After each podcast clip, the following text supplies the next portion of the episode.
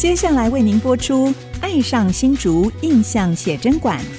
本节目由杰生建设东照广告赞助播出。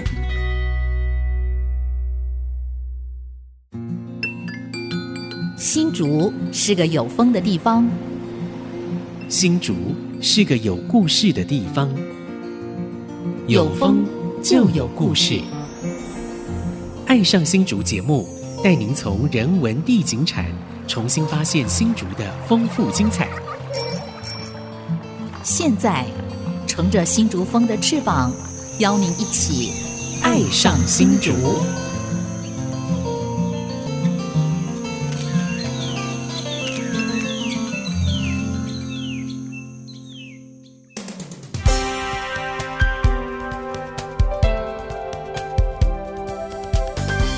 这里是安溪之音主科广播 FM 九七点五。您现在所收听的节目是《爱上新竹》，我是洪慧冠，我是蔡荣光，我是潘国正。好，这个各位听众朋友，如果您上周有听我们的《爱上新竹》，我想对我们的来宾吴立芳应该会留下非常非常深刻的印象。啊。就我们以前都不知道啊，他认识那么久，我们认识这超过二十年，都不知道他这么精彩的故事啊，非常传奇而且非常丰富的人生啊。对，那呃，本来我们是邀吴立芳吴博士上周要谈。我们新竹的诗社哦，但是因为他的经历太精彩了，所以我们让他很完整的跟大家分享他自己求学跟从事公职的生涯，还有他碰到的非常多令人难忘的事情。那我们这周我们要回到我们新竹的这个文治两百啊，设置三百，对，设置三百。那武立方武博士他在公职期间，他利用公余的时间去修了硕士跟博士，那就做了呃我们新竹地区的诗社的研。研究，所以今天就要请立方来跟大家分享一下，跟大家介绍一下，哎，新竹的诗社大概是怎么样的一个状况？你怎么会接触新竹的诗社？对，从这里谈起。对，接触啊，这个又要想到哈，我那个可爱的小女儿哈。哦哦，在民国八十七年的，她是八十七年出生的。那台湾省政府办了全国乡土语文竞赛，那我去参加了。我参加的是那个社会组的吟唱比赛。是，而且听说是你这个生产后的第二第二天，偷偷跑出去，对对对对对，跑出去参加比赛还得名。对呀，那个时候 偷偷的跟我们讲，医生会开红单的，我跟你讲。是啊，那个医生站在急诊室啊，他他他他说那个吴小姐，你是要害我没有投入吗？我的病人从病房不见了。对，真的有意思，有意思。那是生第几胎的时候？老三，老三，老三生老三的时候，已经很有经验，生完了以后啊，第二天就去参加，就知道那时候在新竹寺院嘛。我们乡下很多妇女啊，这个生完孩子第二天就下田呢。我告诉你，那是没有办法，环境使然。如果今天呃夫家很有钱，根本就不用他来的。而且这个坐月子没有一定论啊，只有我们中国人坐月，日本人也没坐月子啊，对不对？对啊，没错，也没有啊。美国人他们也没有坐。对对对对。所以你去参加了这个传统诗吟唱比赛，吟唱就是那个国语国语文。事先报名了，你没有算好你的预产期是吧？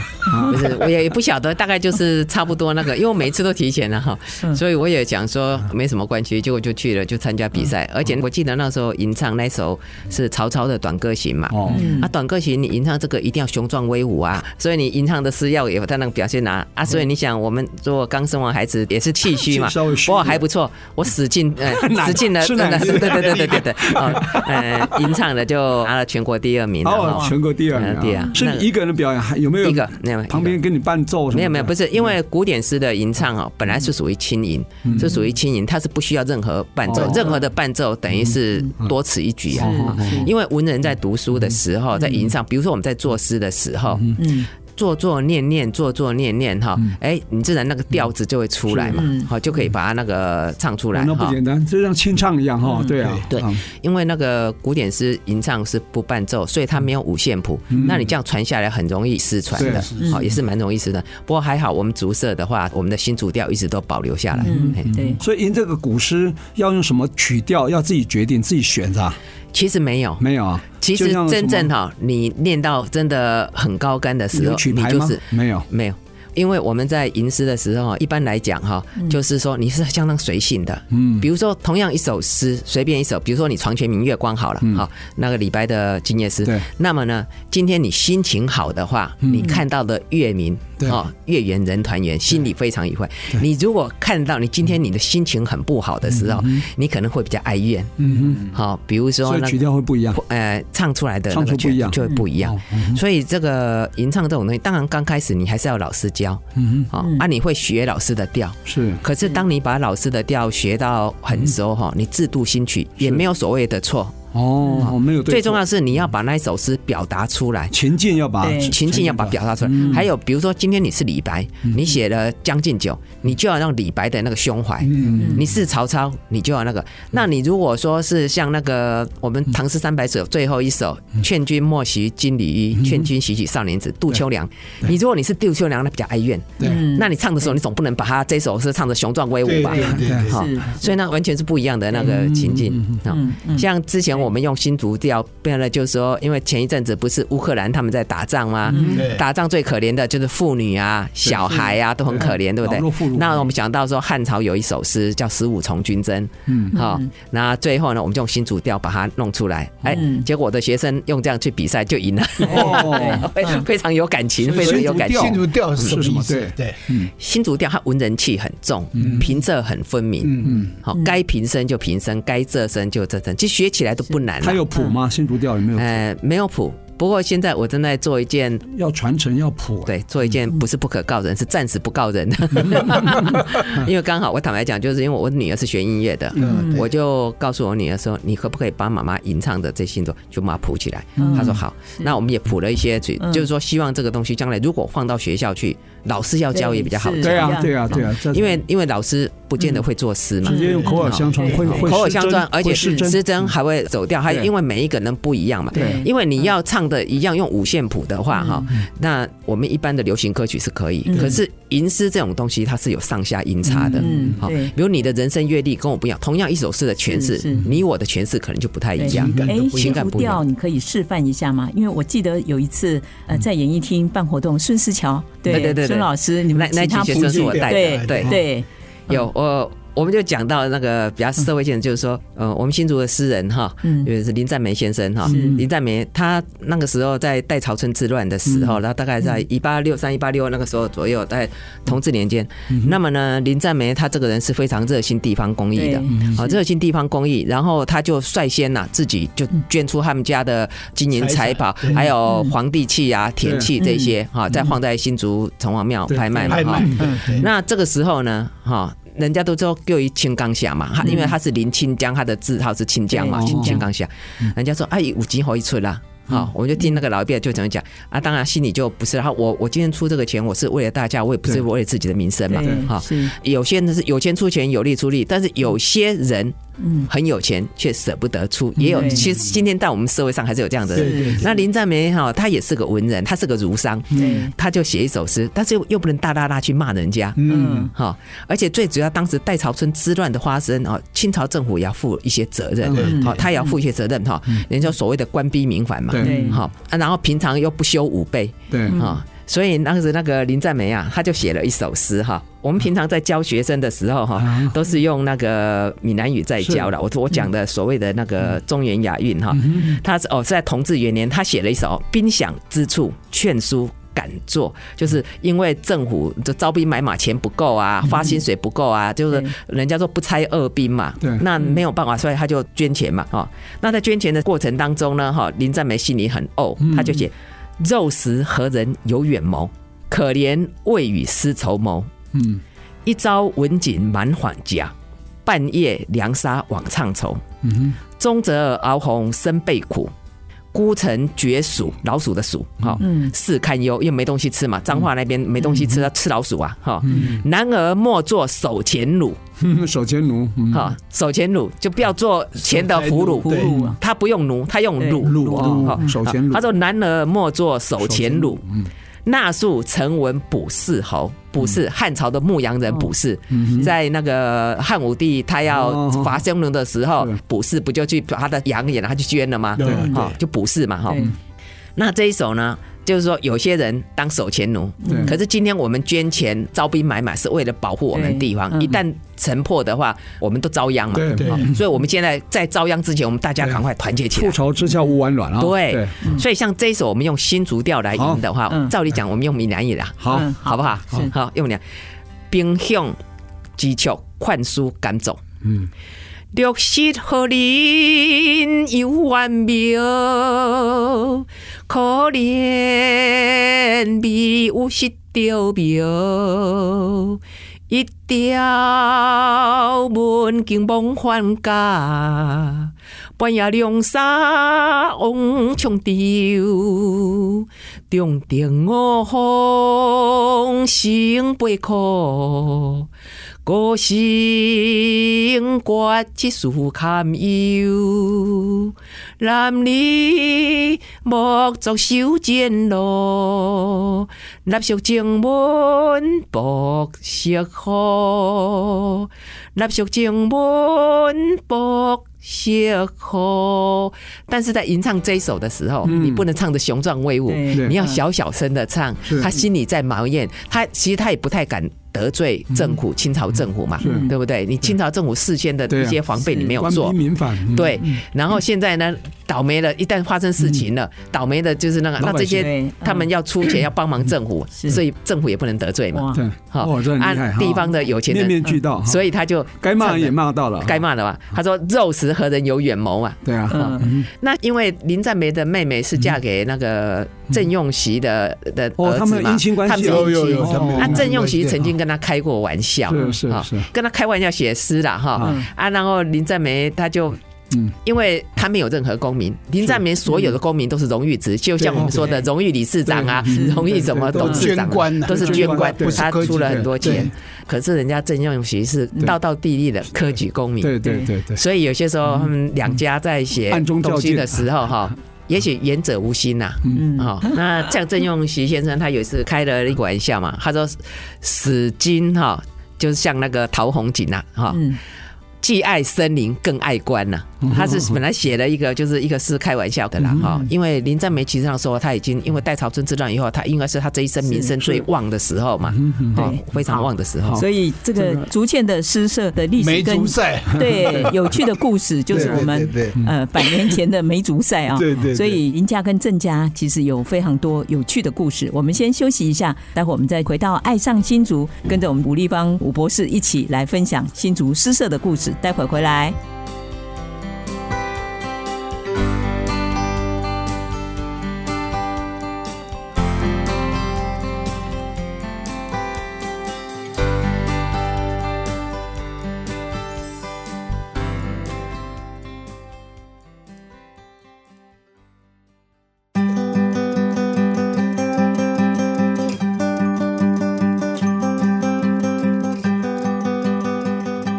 迎朋友们回到《爱上新竹》，我是蔡阳光，我是潘国正，我是洪慧冠。是我们《爱上新竹》又邀到我们伍丽芳伍博士啊，来跟我们谈新竹的诗社啊。我们现在很熟悉的清华交大梅竹赛啊，听说这个一百六十多年前啊，就有所谓的梅竹赛了，是不是？哎，应该是有了。因为一般来讲哈，因为浅园呐，啊，就是说浅园跟北国园这两家的主人本来就很喜欢哈文学，而且也讲义文学。哈，对，包括外来的。人呐，哈，还有在地的学子啊，他们都非常的那个讲义，他们哈都帮忙他们，而他们自己本身就喜欢。那么呢，那个北郭园是在咸丰元年哈，一八五一年的时候才盖的嘛，哈。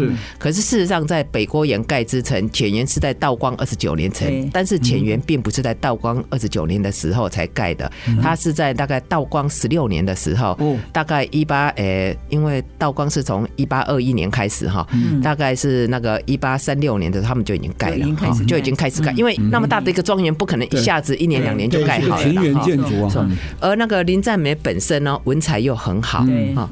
那他跟郑用吉他们是属于姻亲嘛，是姻亲哈。那郑用吉在道光三年的时候，一八二三年的时候，他就已经考上进士了。而在考上进士到他去做官，将近有十年的十年十一年时间。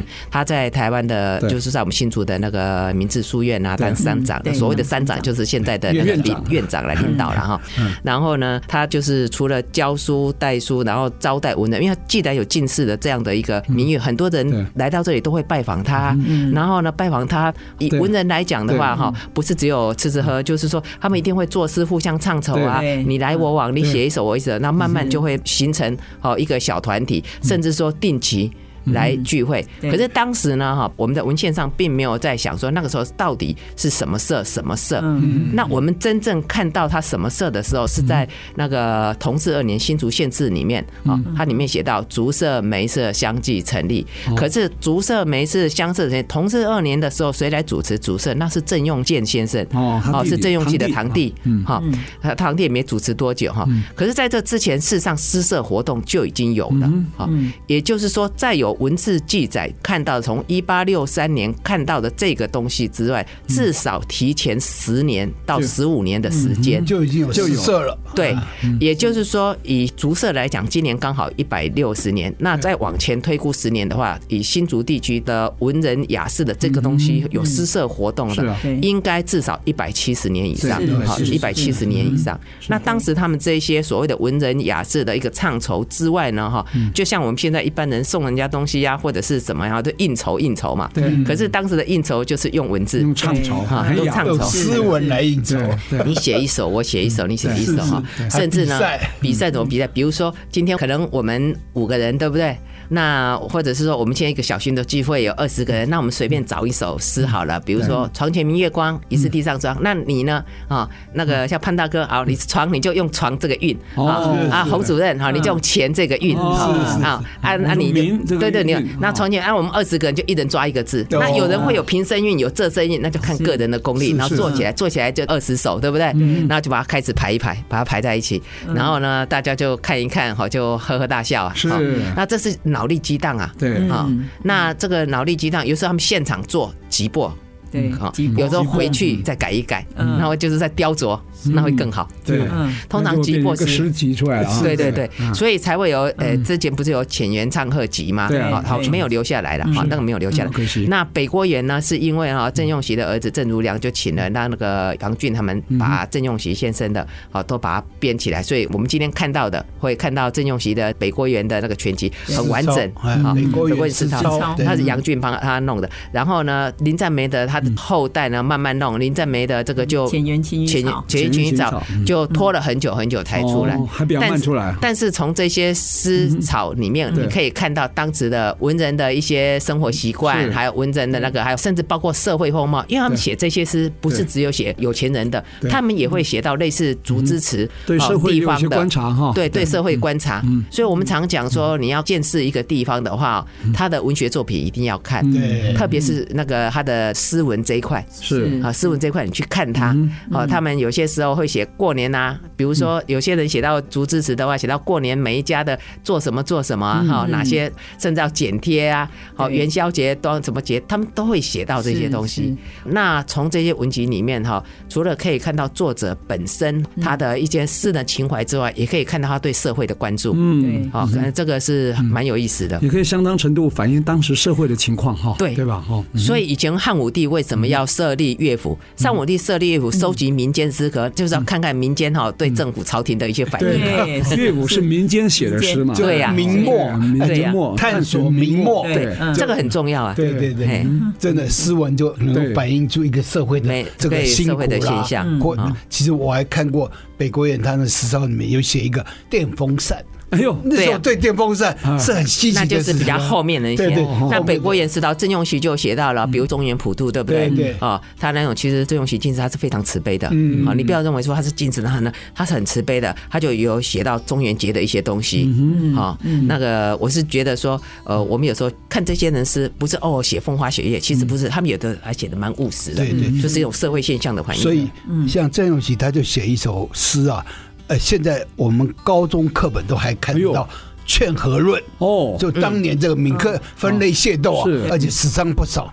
那他看到这个心很不忍，所以写了《劝和论》。对，这个刚您说到的《劝和论》，还有就比如说我们其实讲实在，这就是讲到一个民生呐。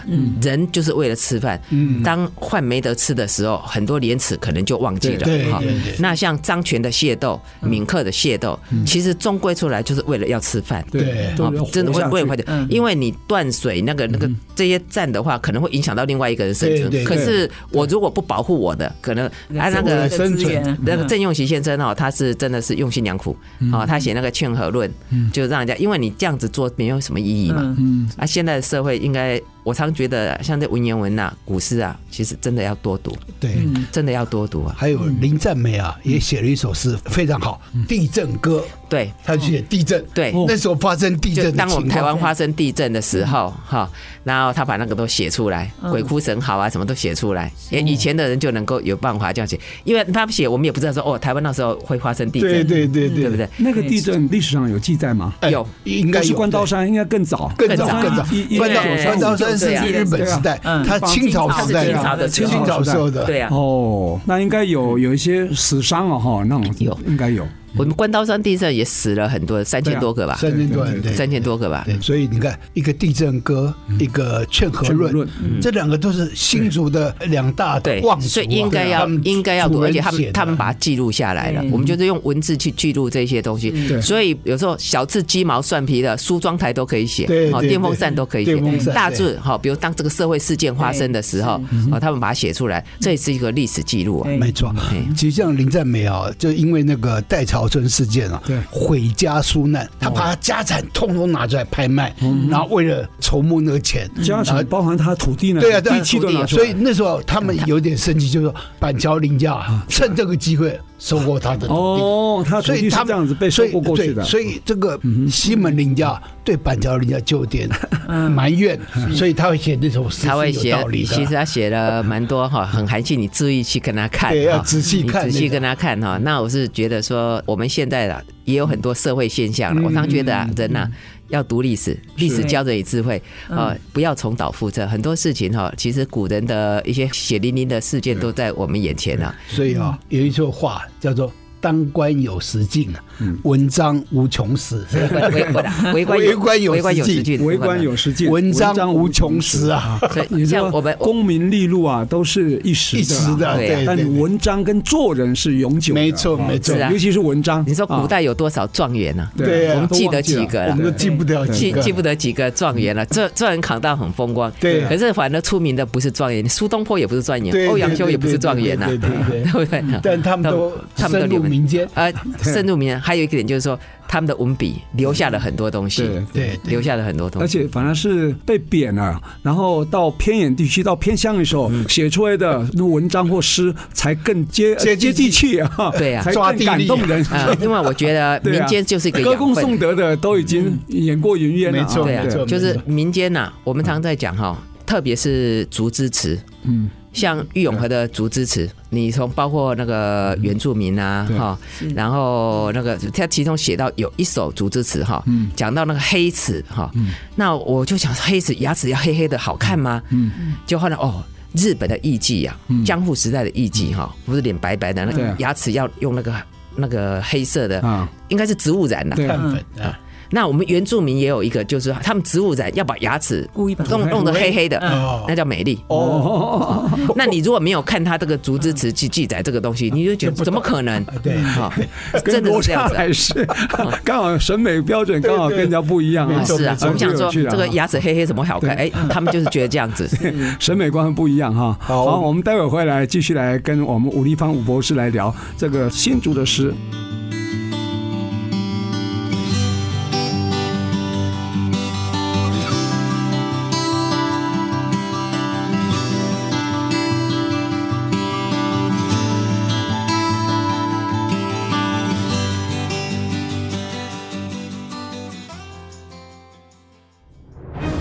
七二三淡水厅治设立于竹堑城，一八二三北门郑家郑用锡金榜题名，史称开台进士。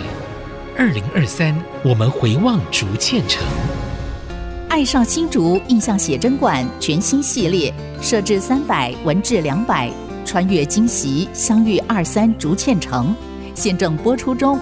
让文化领航家潘国正、蔡荣光从两个百年里程碑出发，带我们一起巡游新竹时光隧道。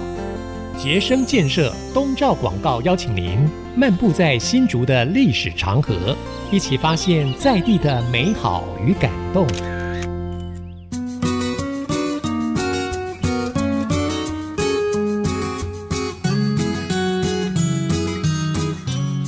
欢迎回到《爱上新竹》，我是潘国正，我是洪慧冠，我是蔡荣光。我们今天邀请了武博士啊，来跟我们分享以前的诗社啊写的诗，跟新竹有关的诗人，还有诗的那个内容。其实我这边稍微献丑一下啊，其实这是蔡仁坚市长他在新竹之星哦放了四首诗，诗墙上面对有诗墙，有一首啊就是黄子在写的，他是民国六十一年写的哦，他写。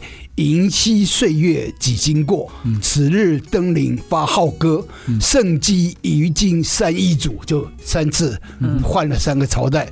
城楼依旧耸嵯峨，他就讲东门城，就银溪的门。他讲了经过三代，他还在。这应该也可以用闽南语来念。这个其实啊，我们在教汉语的时候，你看银溪门怀古，银溪岁月几经过。嗯，此日登临发号歌。性质已经三亿主，城楼依旧耸嵯峨。哈，是啊，三易族就是指那个换过三个朝代嘛，哈，就是三个政府嘛，然后现在换我们们的嘛，对，就是清朝、清朝、日本、日日本嘛，还有国民政府换了三个。对，他他的意思是说，就像我刚才觉得哈，人事会一直更迭，东西还在，对，那个东西还在。所以各位听众，如果你有兴趣的话，你现在到东门城那边会有四首诗，对，它是四个时代不同的人所写的，包括林赞美也写了一首，都在那边看都可以看得到。刚刚立方您念的其实跟我们现在讲的呃闽南语其实不太一样，对不对？不太一样，因为这讲的就是读书音呐，嗯，好，就是读书音。我们一般在读诗词歌赋的时候，我们用读书音。那我们现在一般讲话，我们是讲方音，嗯，好，所以呢，同样方音才会南腔北调嘛。读书音的话就会比较统一嘛，古调，就是古调嘛。所以你如果在读呃，尤其是有格律的诗的时候，要用读书音才念，嗯，好，要不然的话哈，会很奇怪哈。比如说我们讲到那个《枫桥夜泊》这一首，大家的，对，那我们讲“月落乌啼霜满天，江枫渔火对愁眠。姑苏城外寒山寺，夜半钟声到客船。”你有没有觉得这首诗很美？但是念起来好像对怪怪的。那就“月落乌啼霜满天，江枫渔火对愁眠。姑苏城外寒山寺。夜半钟声到客船，你那个音就，因为他一样作诗，他是押一仙的韵，可是你要用读书音去念，那个船我们就念弦或念船，不不念准了，不会再念准啦。那真的，那所谓的读书音，人家就讲的就是一种呃读音呐哈。但是我们还有一个这个要后面竹枝词的话，因为他讲的很多是地方词，你可以用地方音。那你像我们唱台湾民谣的话，一定用地方音。可是地方音里面带有很多读书音，嗯比如说《雨夜花》，你怎么唱？嗯，乌鸦灰，乌鸦灰，乌鸦灰。你你绝对不能唱乌鸦花吧？嗯，对不对？嗯。可是那个花，花自飘零水自流，嗯，花主飘零水主流，嗯，叫念花。嗯，那我们到花莲去玩，去怎么讲？回莲，回回莲花，回回兰。我们一般来讲弄来还，我送你一对花拿，你今你要开播，我送你一对花拿。但是你不会再讲，我送你一对花拿。嗯嗯，但是花花花的话是读书音，好，灰是地方音，所以当我们唱《雨夜花》本土的话，你就要用地方音来唱。嗯。那你如果在讲诗词、念诗词这些东西，像刚刚我们讲的哦黄子斋先生，我们竹社的那个前社长，他也是我们竹社的前社长，他做的这个我们就要用读书音来念。那这个所谓的读书音，我们讲的就是中原雅韵。对，好，我们用中原雅韵。那中原雅韵事实上包括客家话。好，还有我们今天讲的闽南语，闽南语对，然后读起来就真的会很文雅。所以台语跟这个闽南语是不同一件事。其实严格来讲，现在大家都把它和成一团，事实上严格来讲是不一样的。为什么？你我的祖先哈，比如说客家人也好，闽南人、漳州、泉州都当做福建、广东这一带过来的嘛，哈。然后事实上，我们讲的都是当时的我们自己家乡的语言嘛。可是事实上，到了台湾这里，我们已经融合融流了。所以新竹人，我们一直在讲说乡土语文，乡土语文。我有一次看到我孩子的课本呐，嗯，上面写排菜包来读册，嗯嗯，我告诉你，我说新竹那些排竹包来读书，嗯，我们就谈，就是说我们的课本就是。呃，我觉得一双鞋子脚有大小脚，你不能所有的脚就穿同一双鞋，对不对？所以当我们的乡音的时候，比如南部人讲话，哈，跟我们北部是不一样。对。可是我们北部的孩子发现，我们所选读的课本里面竟然是南部腔。哦。但是南部讲这包、书包、书包、书包。啊，那种讲塔字啊，啊，所以有时候家长会很难教。那我自己一直认为说，母语这个东西一定是在家长教。嗯，好。不能说硬把这个母语哈。推给学校，嗯，学校教当然很好，可是我觉得重点还是家长了。不，他有南腔北调的问题。对呀，啊，但是现在新竹哈，新竹本来是以讲全音为主，可是呢，因为科学园区的关务，我们新竹来了很多就是南部地方的人，当他们来这里哈，当了新竹女婿，做了新竹女儿，可是呢，他们一住可能住很多年，所以就跟我们这边的那个河流了，就融合在一起了。所以人家说漳泉也河流了，哈，漳音全音哈。还有下面都几乎都合流了，但是到一些老一辈的哈，他们有些东西还是会蛮坚持的。对对对，所以啊，马可波罗他写了他的游记啊。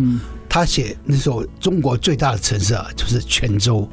那但是他不是用普通话讲，他都要用转州哦，就泉州，他是用转州，他音译的时候是转州，不是泉州。是，所以那是不一样的。他是写意大利文吗？还是写中文？没有，他这翻译过来就是说，那时候中国第一大的海港都市就是泉州，就是转州，没有错，就是转州。所以这样算起来，唐诗到底是用台语念还是闽南语念比较标准，还是客家话念比较？是有人做这样的研究，说唐诗当时的官话，嗯，应该是比较接近客家话，比较接近哦，不是百分之百哦。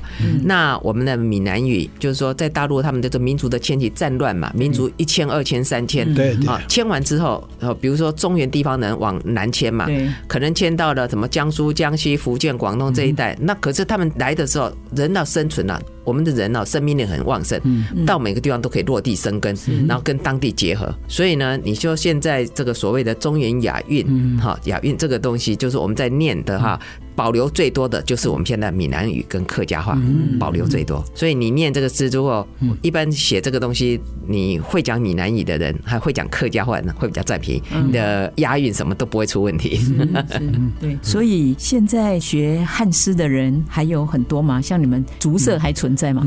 对，我记得竹社当时就是说，从北郭园开始一直到现在哈，这么多年来哈，断断续续有大有小嘛。对，当在北郭园的时候，因为有郑家的支持，嗯啊，那因为从清朝一直到日据时代，郑家都很兴盛，所以当时这个竹社讲实在也很兴盛哈。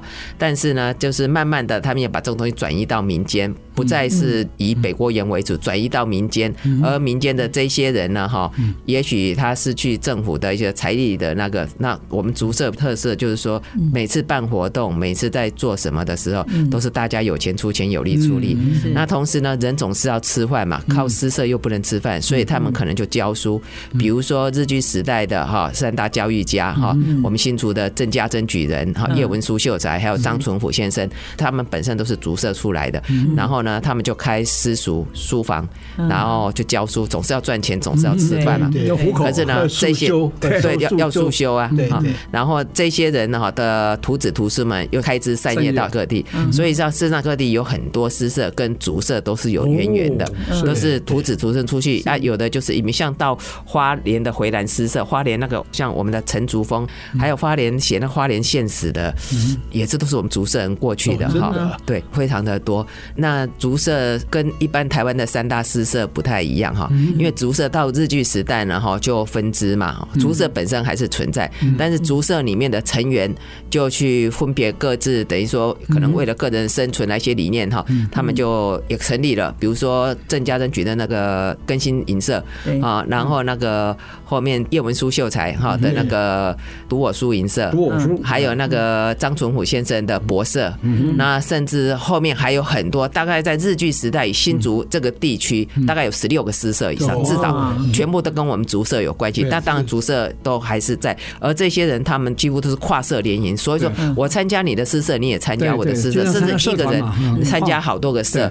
所以后来我们一直到日据时代，一直到台湾光复到现在，我们所谓的竹社，事实上哈，就类似就是说。原本的竹社等于容纳了很多，好容纳进来，然后呢，大概我们以竹城诗社的一个名称之后呢，最后我们再总称竹城诗社，那么就是竹社嘛。对，我记得新浦还有一个大新银社，关系还在运作桃社，对在这个对，因为当时在以前那个所谓的竹堑地区是从桃园南崁到苗栗后龙嘛，这一些人都都了。那包括我们竹社一些老前辈，有的也是绿社啊，就是苗栗的绿社。现在苗栗绿社现在是叫苗栗国学会。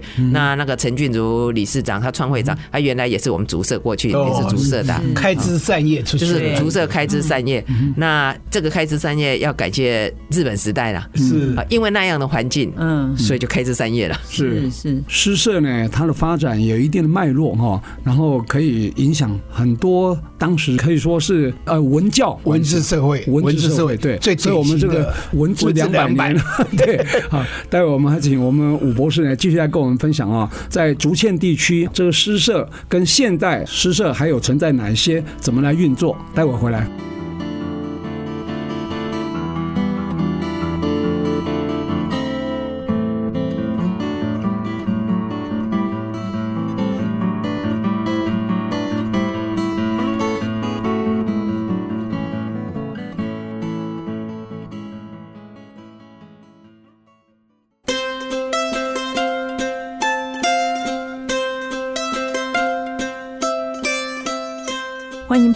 回到爱上新竹，我是洪慧冠，我是蔡荣光，我是潘国正。好，今天非常感谢我们武立芳武博士来跟大家分享我们逐渐诗社的一些严格啊。嗯、那特别是提到了清朝，就是在浅园林赞梅，还有我们北郭园和郑用锡的家族，他们对于文学艺术的提倡，对于整个诗社的成立，其实有很大的开展，甚至开枝散叶。嗯、那刚刚地方特别提到说，日治时期。呃，日治时期不是实行皇民化吗？那为什么我们的诗社反而会更加的蓬勃？嗯，对。因为其实这些诗人本身就是就是知识分子，那这些知识分子对对社会有影响力。嗯，那如果把这些有社会影响力的人摸头把他摸好，嗯，好把他拉拢过来的话，对。社会的安定是很有帮助的。对统治也有很帮助。嗯，那是基础。那其实当时这个是互为利用啦，因为当时日本几任总督啊，他们本身的汉学基础非常好，对对对，派过来的民政长官呐、官员汉学基础哈。所以当他们一到台湾来的时候，就跟当地的文人马上哈就搭上线，用诗社应酬啊、唱酬这些东西哈，然后呢，慢慢的大家就这样就有交情了嘛，有话也比较好说了哈。那这些总督呢，本身像有几任，我记得哈，第四任的俄玉源太郎，第八任的田健次郎。第九任的内田佳吉，第十一任的上山满之进，嗯，包括第二任的那个乃木希典，对，他们本身的汉文、汉诗，包括书法都写得非常好。那他们觉得把知识分子哈全部弄过来，啊，这样对他们的等于说你要统治台湾，哦，各方面都比较方便。而我们台湾的这些读书人也非常有骨气，嗯，他就讲啊，你要用我，我也会用你呀，好，所以呢，就利用这样子的一个交互利用运用结果，就在日据时代的中期那一段还没有到皇民化那一段的时候呢，哈，比如说日本人的报纸有汉文版，有那个日文版、汉文版同时并存啊，《日日新报》啊，对不对？是，那是到了皇民化之后才整个停掉。可是在这之前呢，日本跟台湾哈的诗社呢是交流的很好。我们现在台南有个玉山银社。那日本时代，台北也有一个日本人的玉山银社哦，那还有包括他们的总督府写诗做成《南菜园集》哈，都很多。是那这样的结果呢？日本人他没有想到说，我们台湾的诗人这么聪明，台湾诗人利用诗社开书房，晚上给学生们台湾子弟教，结果台湾文化没有消灭，更蓬勃发展。对，那这是日本人他始料未及的，是他那始料未及的。所以那时候在日据时代，我看台湾诗词是写两百六十几个，应该有三百多个诗社啊，在日据时代整个台湾，那这些诗社的文人，当然他们就是说。还有一个重点就是，当时诗社读书人在清朝的时候，他们是要考功名的，因为他们没有功名可以考，日本人不行这一套，所以他们为了生活，他们就利用成立诗社，然后呢，等于说开补习班教学生，推广汉学，结果把台湾的文化汉文化就一直保存下来，就发扬光大了。对，哎，那日本人他没有想到，他想到的时候已经是那个战争要末期了，他就糟糕了，对，来不及了。皇民化是。民国二十六年以后才开始推行的，所以这样看起来哈。这个文化呢，是一个民族的灵魂啊！如果没有文化，这个很容易就会被消灭掉啊！没有文化，族群。所以要消灭一个国家，就是先消灭它文化，然后消灭它的教育、语言，还有语言，语言语言断，文化灭，族群绝。对呀，所以你看，文化里面最具体而为的就是诗嘛，对吧？是啊。所以我们用诗社来看文化，用文化来看族群，来看这个整个我们的民族的发展，其实这脉络很清楚的哈。我要补充。一点啊，所以为什么第一任的日本总督啊来到台湾以后，他就送了一个匾额给北门正家，因为那时候的。明治书院的山长是郑用见，郑用见他就写了四个字“学界三斗”，就歌颂这个郑用见。对对，然后上面写“华山”这两个字，所以第一任的总督就已经对郑用见对。这么恭维、尊敬。哎，郑用见他是一个教育大家，非常的了不起，是。非常的了不起。所以你注意看那个郑用见哈去世的时候，他的学生所送的挽联哈，是几乎整个台湾的知识分子全部。哦，真的，他非常了不起，嗯，因为他担任明治书院山长三十年，对，日本人刚开始还没有警觉到啊，还是配合这个诗社发展，最后发现不对，才推行皇民化，来不及了，大势已去，来不及了，那时候已经来不及了，嗯，所以事实上，诗学这种东西，应该就是从小就要播种在每一个人的心里，嗯，好，它不只是说你所谓的文化，事实上它是人文素养，你要让这个社会好，要让这个国家好，每一个人的。内心里啊，就要有那一块小小的哈，就是说把这些东西好好的念呐。因为我常觉得了哈，诗学就是生活美学的。是是，像我们讲现在就很好玩哈。我在我的博论里面写到，有一天早上我起来哈，就看到家里那个外面院子嘛，很多的我就去扫地，拿了一把扫把在扫啊扫，扫到突然诗兴大发，我就写了一首诗啊。好，写了一首诗哈，我就呢丢到我学生这个群组里面了，结果学生就喝我的诗了。好，喝了最后呢。一喝两喝，喝了十几首就唱和，最后学生他说：“他说老师你不要再写来了，再写来 我学生就到头栽了。” 哎，这样跟学生的感情好，所以我讲来我的学生跟我非常的多年，然后他们从不会作诗到会作诗，还可以唱，而且把这个写诗，你看光是拿个扫把。我们家就是三盆小的睡莲，写了好多诗。我每天拍张照片，写个诗，他们就开始喝。我这样觉得这种生活情趣哈。那还有一个就是说，我们可以记很多事嘛。你记得前一阵子不是有一只狒狒，是狒狒还猴子跑出来，狒狒满街跑，对不对？对。好，最后呢，呃，我们以狒狒为题目，我写了很多很精彩的。然后我记得有一张照片，不是很多都跟他鞠躬吗？对对。好，是文化局的，对对对，处处长。我我们我们已经为这个历史写了。嗯，好，写了很多废。然后上次那个，对，对，然后有写有写。然后后来我做了个收尾，我说会会已登天呐，好，你们不要再吵了，这是谁的错？我的意思就是你们不要再吵了，哈，会会已经登天了，到底那一枪是谁开的也不重要了，哈，哎，这个你很有意思，我觉得就这种生活情趣，所以我我们应该要多推广啊，对，呃，这写小诗啦。然后那个上次我们不是买蛋吗？嗯，我那天为什么会蛋？我真的跑了三个地方都买不到蛋，我很生气。然后就写了，然后我学生就了，我就说我已经快变蛋头了。再过一百年看到这首诗，才知道曾经有一段时间台湾社会缺蛋。呃，我讲到我讲实在，呃，从出生到现在，从出生到现在，我们都没缺过蛋，对不对？只有缺卫生纸跟缺沙拉油，对不对？啊，以前那个以亚战争的时候啊，结果呢，居然缺蛋，就这这这这这有点很奇怪啊。我们都不写了，诗人呐，别的本事没有，写写小诗，我们我们为国家哈社会尽一份时代记录的本事，力量。也算是尽一份知识分子的一个对对。那我是觉得我们写诗也是写的很多蛮有趣的，然后我是觉得除了脑筋可以动之外哈，那真的我说过，那真的是一种生活美学，嗯，写的非常有意思。所以啊，大家要看这个日据时代的那个诗啊，你都到新竹火车站前面的广场，那边有一首诗叫。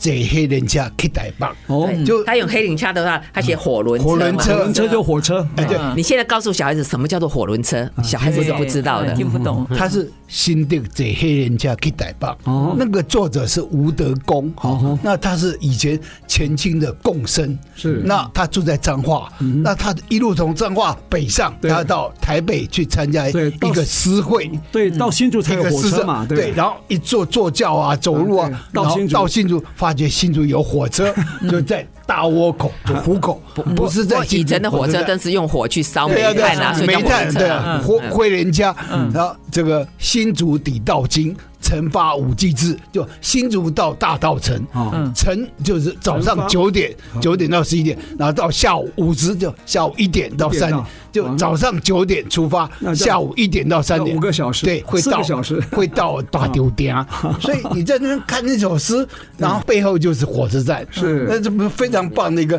城市美学吗？是城市美学，对啊，不只是一种时代的记录，事实上它是生活美学，嗯，对，真的是很美。可是现在有一个危机，对，现在你看这个我们的教育政策其实不鼓励大家再去读古诗、读 古文、古文，其实要对。读了。其实，所以你有什么建议？嗯，我是觉得还是要读。我的建议是因为我不能把我的老师的话以前跟我讲的，呃，不能外行领导内行了。我们讲的这样讲的话，人家会生气的。但是呢，哈，事实上文学的底蕴是很重要的，甚至古文。就算你不读唐诗宋词，那台湾早期诗人的诗也该读吧？是是，好，就就就台湾早期诗人写的很好，悲天悯人呐，记录台湾呐，甚至宦游诗人到台湾写的，比如说像郁永河的那《碧海记文》呐，好，这些都是记录整个台湾，比如说原始生态的这些东西都是非常好的，为什么不读？嗯，哦，这是我们台湾本土的那个产业，为什么不读？哈，当然唐诗宋词也许离我们比较远，可是我们台湾早期的生长在台湾的，比如说郑用锡，甚至当时的我们台湾文学就是沈光文他们来的这一代，哈，他们的文笔写得好，而且他们热爱台湾，然后写了很多的台湾的这些东西，真的是值得我们去看，真的我们去读。而且文学这种东西哈，是生活底蕴呐。是呃，我们新竹何其有幸了哈，呃，现在是护国神山所在地嘛，对不对哈？那你看早期是人文荟萃啊，对，没错。你看从这个北郭园哈、浅园哈，这个后来诗社呢，梅社、竹社也没关系，开枝散叶到全台湾各地啊。没错，所以你说新主人真的要觉得很骄傲才对哈，因为有文化才有尊严啊，没错，对不对？对。所以今天很高兴啊，在我们这个设置三百年哈文。治两百年这样一个系列里面，我们邀请到诗社的武立方武博士。你现在是把你的学诗的过程，把它转成所谓的博士论文啊，实在是不容易了。所以我们觉得非常的珍贵啊。那当然我们很感谢，希望这个诗社呢能香火不要断掉了哈，不要停。香火没有没有没有，我们现在每年大概从日剧时代到现在的三色联姻，我们还是继续保持。哪三色？呃，就是台北的淡色哈，桃园的卢色跟新竹的竹色。好，但是因为现在淡色人比较少。他们现在在招兵买马啊，卢色也也是一样，只有我们新竹竹色还一枝独秀。我们常讲哈，我们是要言一线斯文，我们讲只要一线斯文就好，一脉斯文我们不敢讲，对，一线斯文 哈。所以不管是淡色啊、竹色或是卢色，都是在淡水厅治这个范围内。对对对，所以我们才跟我们的所谓的设置三百年文治两百年还是互相呼应的了哈。好，我们非常感谢武博士来跟我们分享这一段鲜为人知的过去啊。我们新竹这么早，一百六十年前就有梅竹赛了。好，感谢听众朋友收听。那我们这节目呢，是每个礼拜六早上十点到十一点首播，隔周二同个时间重播。也可以上我们 IC 之音的官网随选直播，当然也可以在 Google、Apple 的 Pocket、Spotify、KKBox 点选订阅追踪，就不会错过我们任何一集精彩的节目。欢迎大家跟我们一起爱上新竹，谢谢谢谢，好棒哦，谢谢。本节目由杰生建设东照广告赞助，杰生建设东照广告一户一画美学发芽，与您一起走过历史光影，发现在地的美好与感动。